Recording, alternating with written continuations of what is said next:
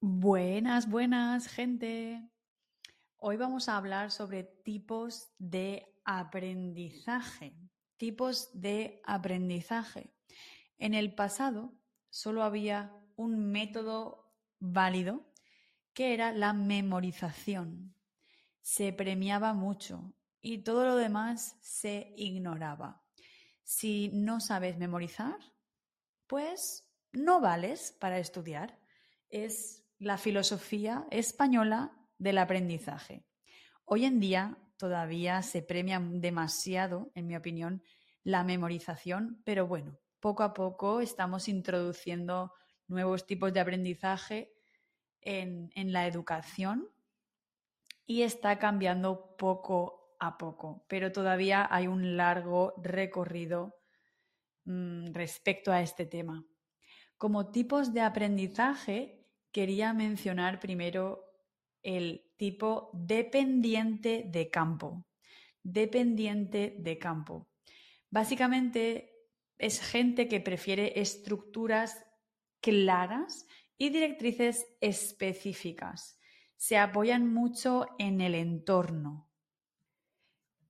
En el ámbito del español sería, por ejemplo, la típica persona que se obsesiona mucho con la gramática, que no le gusta cometer errores, que es muy mm, autónomo. Y después está el independiente de campo, que es que se siente cómodo con las tareas abstractas, son buenos solucionando problemas. Aplicado al español sería el tipo de persona que prefiere tener fluidez, que realmente tampoco le presta demasiada atención a la gramática. Después tenemos un tipo de aprendizaje muy concreto que es el tipo de aprendizaje eh, visual, visual. La persona que aprende con imágenes, diagramas y representaciones espaciales. Es una persona que aprende de forma visual. Para este tipo de persona, yo le recomendaría leer, ver películas, ver series, todo lo que sea visual. De hecho, hay muchos podcasts que también tienen su transcripción y el vídeo en YouTube porque hay mucha gente que aprende visualizando. Otro tipo de aprendizaje es el auditivo. Auditivo. Por ejemplo, lo que tú estás haciendo ahora mismo. Es una persona que prefiere escuchar explicaciones y es una persona que es buena recordando información, básicamente. Para este tipo de personas es muy recomendable conseguir audiolibros, podcasts, canciones, todo lo relacionado con el sonido. La parte positiva de este aprendizaje es que puedes aprender en cualquier lugar y haciendo cualquier cosa. Puedes limpiar y escuchar el podcast, puedes estar en el gimnasio y escuchar el podcast, puedes ir con la bici y escuchar el podcast, no necesitas ese apoyo visual y eso es algo pues que está a tu favor, que puedes mm, usarlo en cualquier parte del mundo, en cualquier parte del día, haciendo otras cosas, siendo productivo, ¿no? La famosa multitarea, multitasking. Después tenemos al kinestésico, kinestésico, que aprende mejor a través del movimiento y la sensación. Esta sería la típica persona que probablemente conoces que aprende caminando, que está con el libro y está caminando por la casa o gesticulando muchísimo, ¿no? Es la típica persona que tú la ves estudiando y piensas, ¿qué hace? ¿Está loco? ¿Está loca? Para este tipo de persona también va muy bien el tema de hacer un collage, de recortar juegos de rol, actividades físicas, todo lo que esté relacionado con el movimiento de una forma u otra. Después hay dos tipos de aprendizaje, el grupal y el individual. El grupal es para gente que prefiere trabajar en equipo, aprendiendo mediante la interacción con otros. Y por esa razón, nosotras hemos incorporado a nuestro día a día las clases grupales, que por ahora son lunes, martes, jueves de 6 a 7. Pero cuando estén llenas pondremos más horas, porque sinceramente es súper divertido, es una forma fantástica de estudiar. Siempre damos el PDF una semana antes para que puedas preparártelo y hemos hecho una comunidad fantástica. O sea, es una forma de aprender que yo me parto de risa, me gusta mucho y nada, tendrás que unirte para probarlo. El coste son 15 euros semanales y te, metemos en un grupo de WhatsApp, tienes acceso a un grupo de WhatsApp con tus compañeros. El pago es semanal. Una vez que tú pagas el producto en la página web, en la parte de Group Lessons, pues directamente cada semana se te cobran 15 euros de la tarjeta. Y ya cuando en un par de meses o lo que sea tú quieras desapuntarte, si lo necesitas, pues sin problema, contactas con nosotras y te desapuntamos. Siempre tienes que avisar con un mes de antelación, porque no queremos gente uniéndose y yéndose de los grupos constantemente. Es algo como que queremos que la gente sea seria y tenga compromiso, porque no son clases grupales mm, sin preparación previa. O sea, nosotras hacemos un PDF semanal para estas clases, para que tengas el vocabulario con anterioridad y está todo muy medido y muy preparado. Y después tenemos el aprendizaje individual.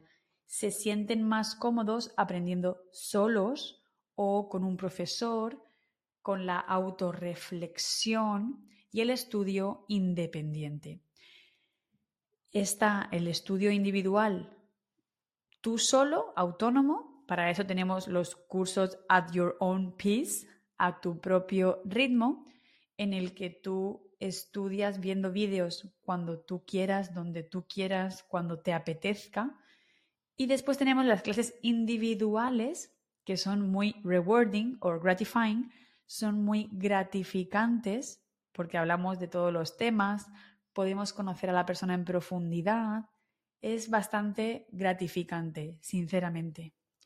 Y las clases individuales, pues eh, en nuestro caso estudiamos, dependiendo del alumno, gramática, vocabulario, conversación. Normalmente hacemos como una mezcla de las tres destrezas, pero hay estudiantes que solo quieren conversación, hay estudiantes que solo quieren gramática, nosotras nos adaptamos mucho.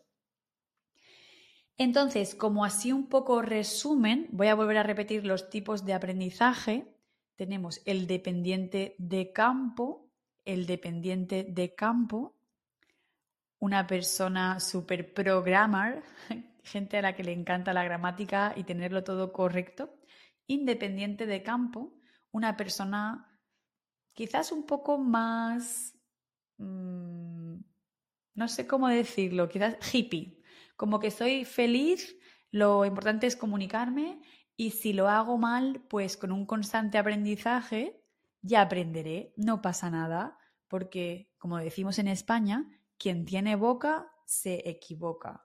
If you have a mouth, you will make a mistake. It is what it is. Es lo que hay.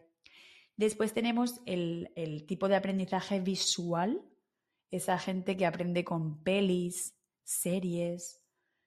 Después tenemos el auditivo. En este audio tú estarás forzando este tipo de aprendizaje, gente que aprende escuchando. Después tenemos el kinestésico, gente que necesita moverse para aprender. Grupal, con más gente. O individual, tú solo, de forma un poco más autónoma. Y bueno, esta segunda parte del podcast la voy a dedicar a un poco hablar sobre ventajas y desventajas, advantages, disadvantages de vivir en España.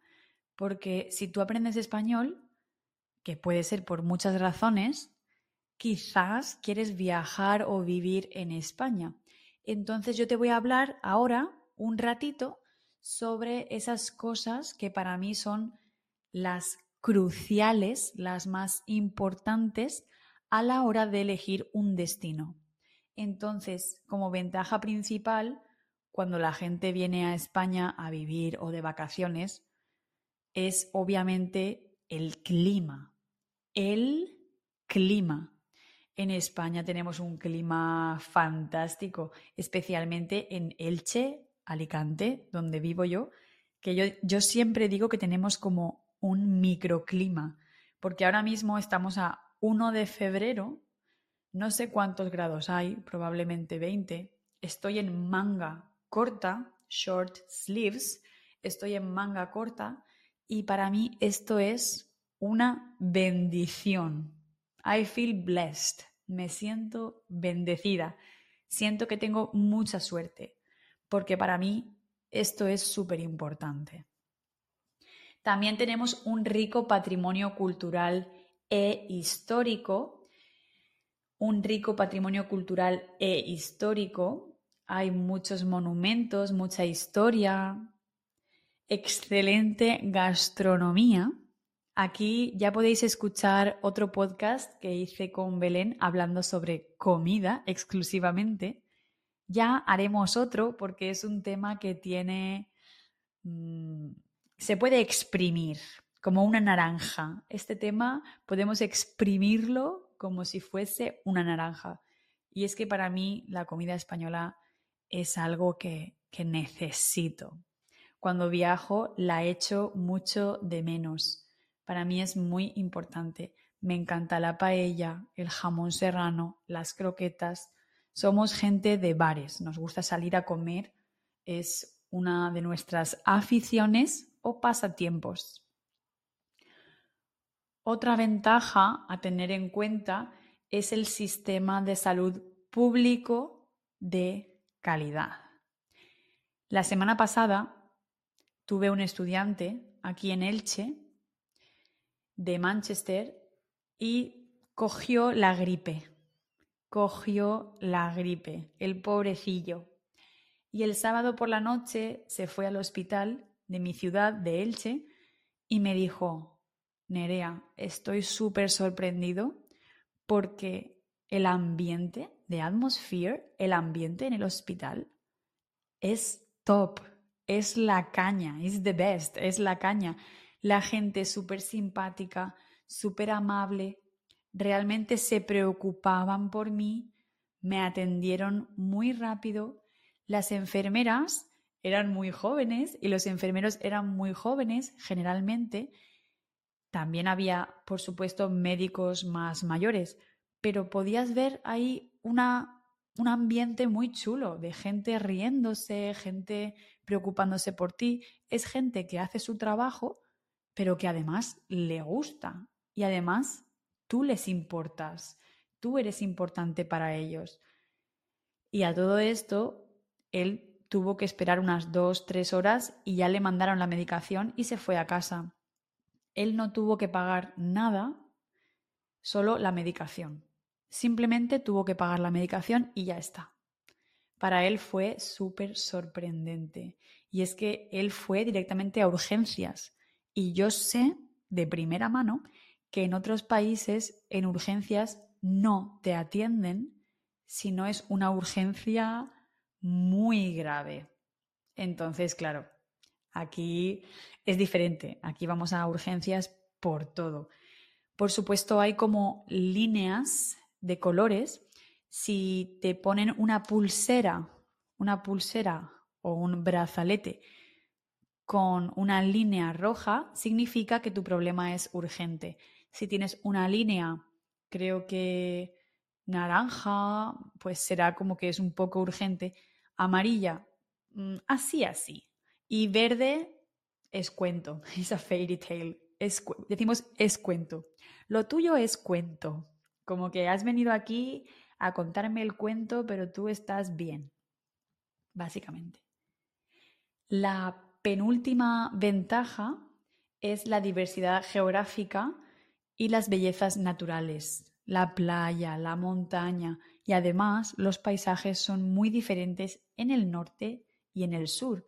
Entonces, si vives en España o quieres vivir aquí o quieres venir de vacaciones, no te quedes solo con la imagen de una ciudad. Hay mucha gente que va a Barcelona y se queda con la imagen de Barcelona, que me parece fantástico, pero por favor investiga, viaja a Sevilla, viaja a Valencia, viaja a San Sebastián, no sé, muévete un poco para poder contrastar y ver las diferencias, porque estamos en un país que yo considero grande comparado con otros países europeos, obviamente. Como última ventaja quiero destacar el estilo de vida relajadito. Somos gente muy tranquila y eso se contagia, se contagia como si fuese un virus, pero a nivel positivo. Cuando tú vienes a España y nos ves tan tranquilos, al final se te pega y estás más tranquilo, más relajado. Obviamente padecemos estrés en nuestros trabajos, pero intentamos no mezclar la vida personal con la vida laboral. Y como no todo en la vida es fantástico y tampoco quiero idealizar mi país, vamos a hablar sobre algunas desventajas principales. Obviamente, como ventaja principal, quiero decir, eh, perdón, como desventaja, quien tiene boca se equivoca. Como desventaja principal te quiero decir que el costo de vida en las ciudades principales es elevado. ¿Qué quiere decir esto? Quiero decir con esto que Barcelona y Madrid es obviamente más caro que Valencia, Alicante, eso tienes que tenerlo en cuenta. Es algo que tienes que considerar. Otra desventaja es que el desempleo es relativamente alto. No es tan fácil encontrar trabajo como en otros países. Que, oye, quizás eres nómada digital y vienes a España a trabajar, pero facturas en otro país, trabajas para otro país. Oye, en ese caso, pues depende del país, puedes tener una vida mejor o una vida peor. Depende de tu sueldo o salario. Otra desventaja que yo quería mencionar es los trámites administrativos, el papeleo, paperwork. En España el papeleo es excesivamente lento. Eso puede ser muy frustrante, yo lo admito. Es muy lento, va todo muy despacio. La penúltima desventaja es la congestión y la contaminación en grandes ciudades, pero supongo que en tu país será muy similar, ¿no? Ya depende de ti saber si eres una persona más de campo o más de ciudad. Eso creo que es algo más personal. Yo, por ejemplo, prefiero vivir en el campo, fuera de las grandes ciudades. Y también quería mencionar que creo que no es el mismo salario en el norte que en el sur. España es muy grande, tiene comunidades autónomas muy diferentes y los, las reglas, las normas, las leyes pueden cambiar de una zona de España a otra. Entonces, te recomiendo informarte bien si tienes que hacer papeleo o estás buscando trabajo, te recomiendo comparar un poquito el salario en las diferentes ciudades y tener información verídica. No solo buscarlo en Internet, sino intentar encontrar un local, una persona nativa o viajar a esa ciudad para poder preguntarle a la gente un par de cosas antes de tomar el paso, antes de mudarte definitivamente o, bueno, para un viaje da igual, ¿no? Para un viaje pues vas a disfrutar y tampoco necesitas tener mucha información sobre los temas burocráticos. Pero si de verdad quieres mudarte, infórmate bien de las cosas que tú consideres importantes. Y bueno, gente, pues hasta aquí por hoy. Muchas gracias un día más por estar aquí y nos vemos muy prontito. Chao, chao.